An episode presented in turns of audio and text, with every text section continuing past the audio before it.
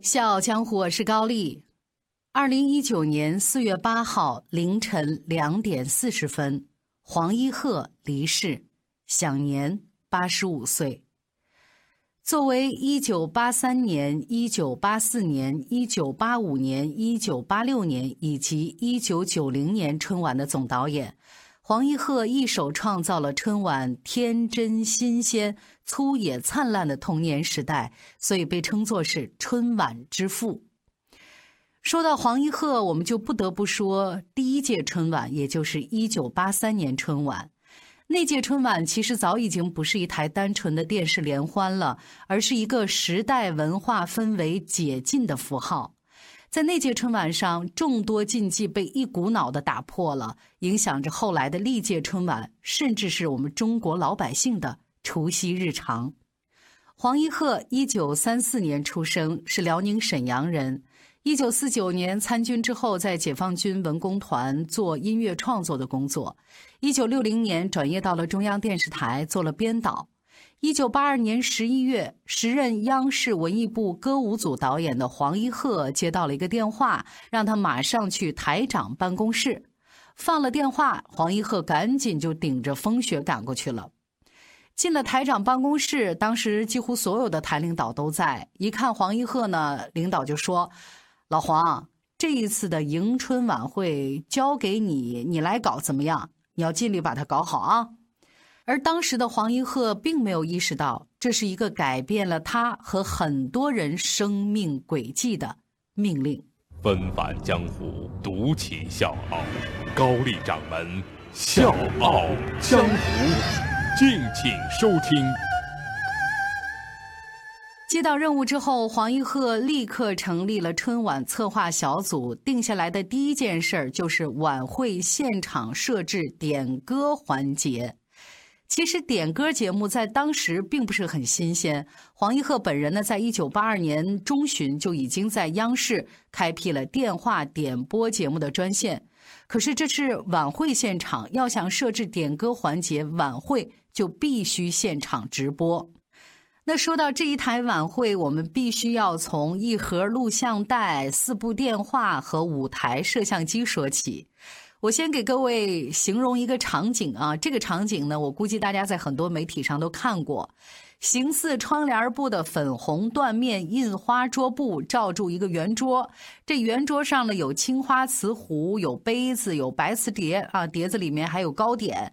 最洋气的是装着橘子汽水的那个玻璃瓶一节塑料吸管探出头，然后呢。那观众呢，看累了，笑累了，就顺手拿起这个玻璃瓶啊，吸上这么一口汽水啊，很过瘾，很解渴。当时六百平米演播厅的这二百多位观众，并不知道他们会和一九八三年春晚一起被写进新中国的文化史。当他们鼓掌的时候，动作被现场的五台摄像机捕捉，实时传递到全中国一千八百万台电视机的信号里。要知道，在这之前，从七八年开始复播的迎新春文艺晚会是央视的老传统，只是一直到八三年，从来没有人提出过直播。除夕夜，每家每户吃完年夜饭，打开电视机，其实已经做好了看一台录播晚会的准备。而八三年，在长达几分钟的恭贺新春静止画面之后，赵忠祥登台了。在景观树闪烁的红莲花霓虹灯和传统的宫灯前面，赵忠祥向全国人民宣布了晚会直播的消息。各位观众。在这欢乐的除夕，中央电视台全体工作人员祝您阖家幸福、万事如意、春节愉快。今天晚上，本台采用现场实况直播的方式为您播出春节联欢晚会的文艺节目。为了使您能够欣赏到自己喜欢的文艺节目，我们在现场安装了四部电话，供首都的电视观众点播节目使用。另外呢，我们还在今天晚上呢设有有奖猜谜，一共有五条谜语，在节目进行当中呢，我们陆续向大家公布。如果您猜中了这五条谜语，请您把谜底答案呢用写信的方式呢寄给本台。发信的日期呢是阴历正月初一，也就是阳历的二月十三号这一天。过期呢就无效了。请您在信封的左下角注明“春节猜谜”四个字儿，以免和其他的信件呢混剪。呃，还请您注意呢，呃，一定要贴上邮票。现在春节联欢晚会正式开始。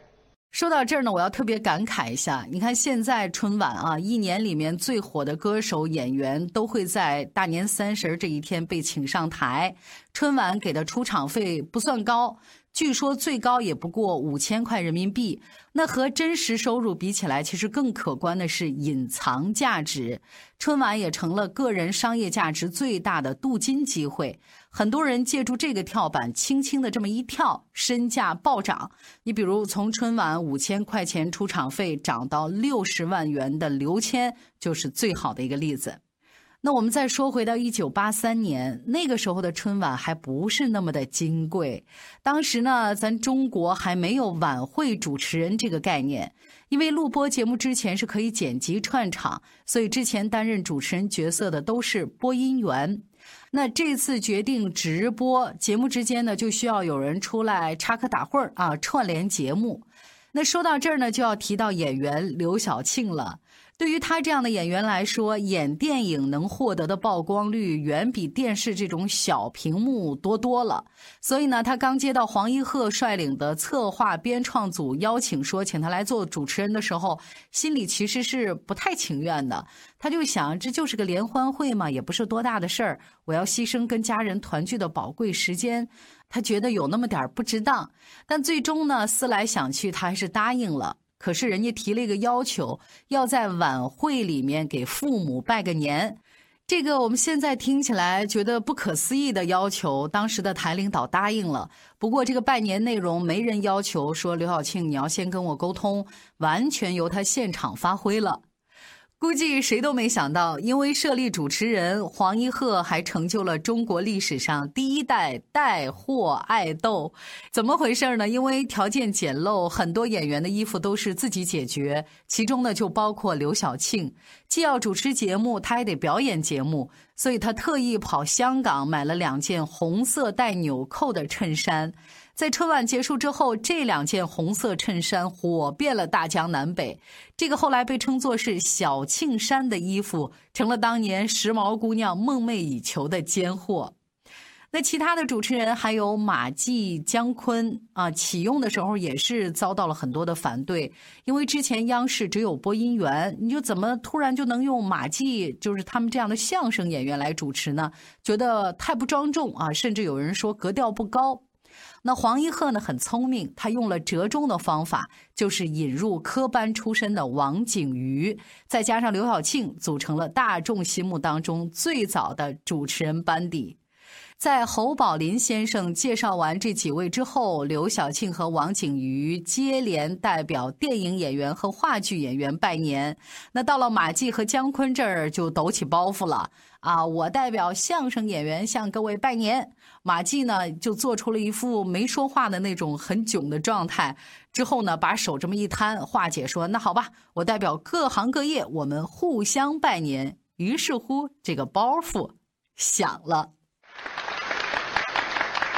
今天我们这组节目在现场主持的有四个人，我来介绍一下。这位是著名电影演员刘晓庆同志。这位是著名的喜剧演员王景瑜同志。呃，这两位大家都熟悉吧？呃，一个是我的徒弟，一个是他的徒弟。呃，下边的话就由他们说去。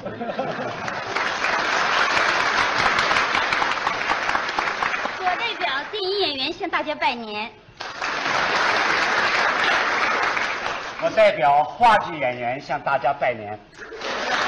我代表相声演员给大家拜年。我代表相声演员，你给我代表了这？你代表谁？我代表各行各业，我们互相拜年。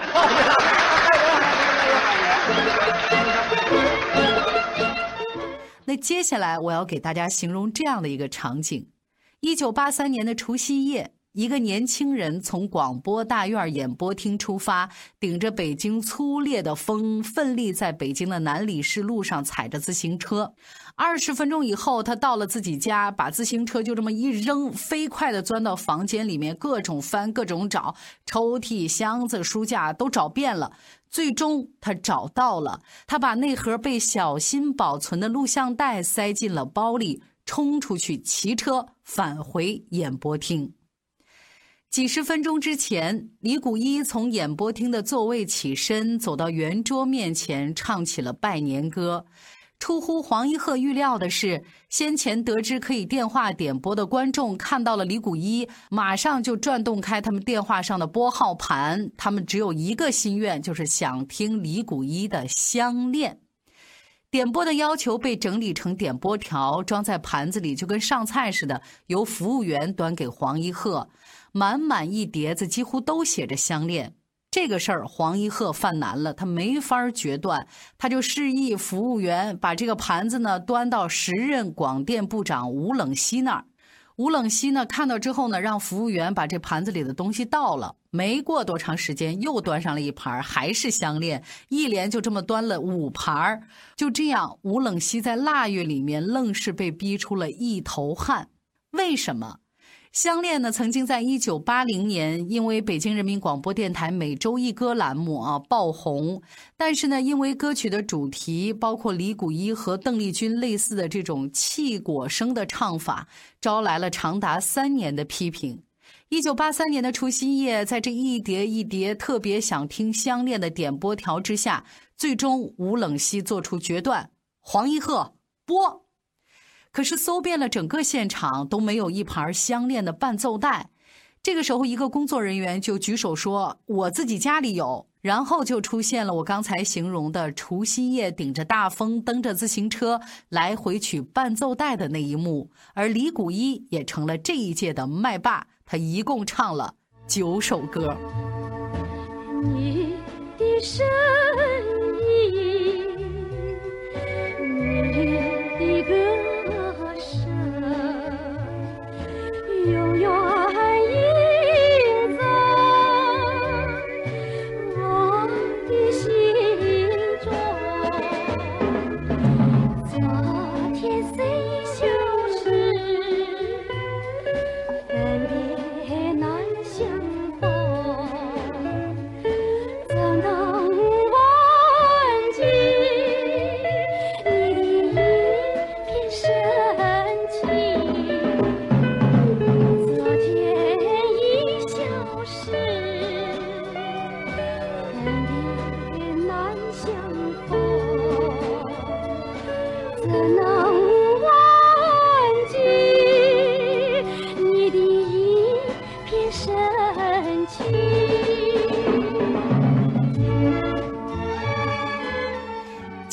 八三年春晚打破禁忌的不止李谷一，在猜谜、相声、诗朗诵、黄梅戏、歌舞等一系列的节目里，一个电视上的新物种出现了，而且在之后的几十年成了春晚语言类节目的王者，那就是小品。在一九八二年十二月准备的时候呢，春晚的主题已经被定下来了，就是欢乐。黄一鹤想到了一九六二年的一个节目《吃鸡》。六二年表演的时候，据说这个节目在笑的晚会当中，让周恩来和陈毅捧腹大笑。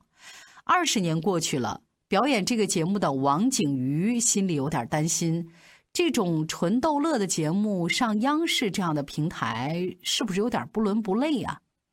这个时候，黄一鹤主动把风险摊在自己头上，大家也是费了一番心思。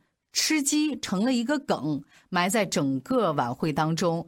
他们是这么设计的：王景瑜呢端着鸡从这个观众桌前面走过，演员斯琴高娃这个时候就说：“卖鸡的这个多少钱？”王景瑜呢不搭理他，要走就被一把瞪住衣领，然后王景瑜就解释说：“这是我一会儿要演出的道具。”然后端着鸡走人。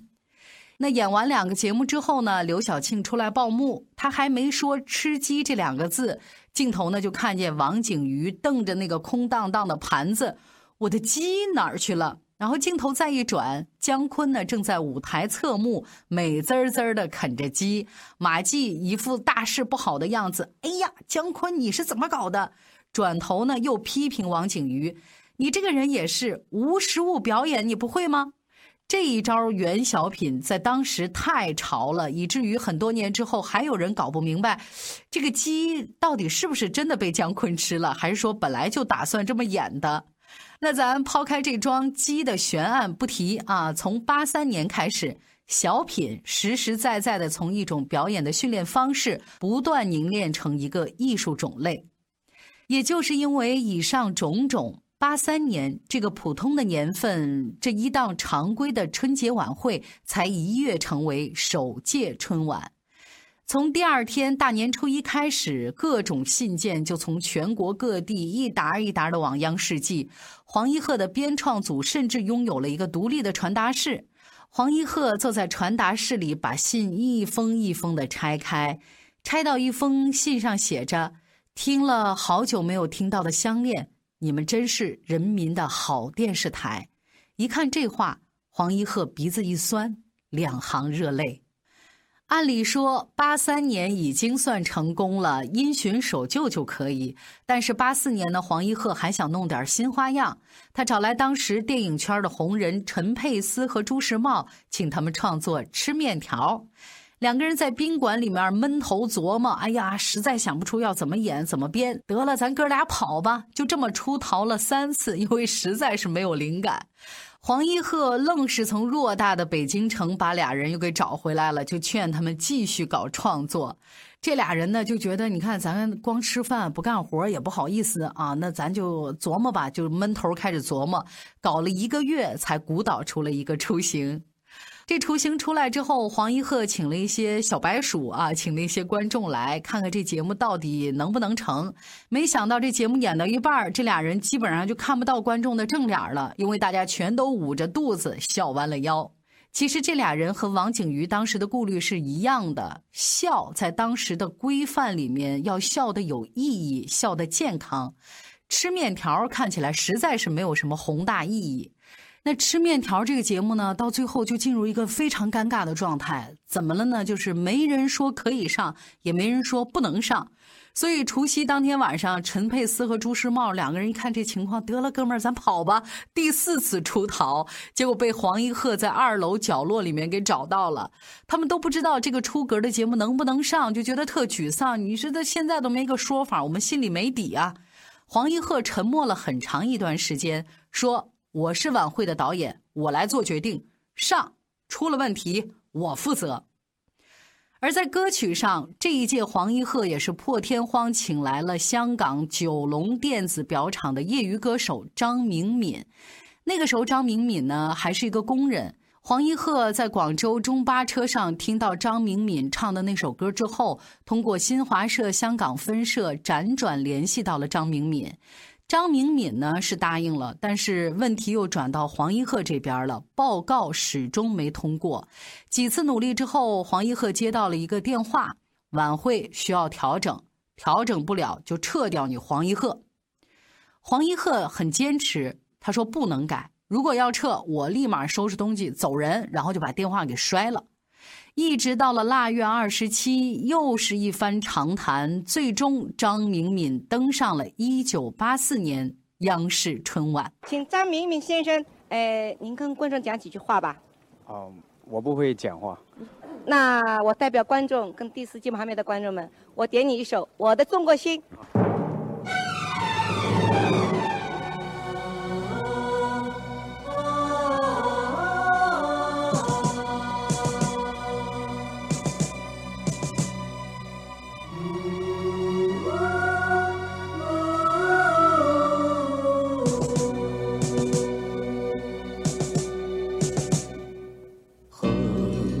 只在我梦萦，祖国已多年未亲近，可是不管怎样也改变不了我的中国心。洋装虽然穿在身，我心。依然是中国心。我的祖先早已把我的一切烙上中国印。长江、长城、黄山、黄河，在我心中中前进。无论何时，无论何地，心中一样亲。时间过去了三十多年，当时略显激进的创新，我们现在看起来都觉得很可爱。冒着被开除的可能，如今那几届春晚的样子是黄一鹤一寸一寸争取来的。在黄一鹤做春晚导演的那几年，他请乔羽和王敏创作了一首歌，就是一直延续到现在的《难忘今宵》。有人说，没有黄一鹤就没有除夕看春晚的习俗，这或许就是黄一鹤最值得被记住的原因吧。所以，我们用这期《笑傲江湖》缅怀黄一鹤先生，千古。我是高丽，下周见。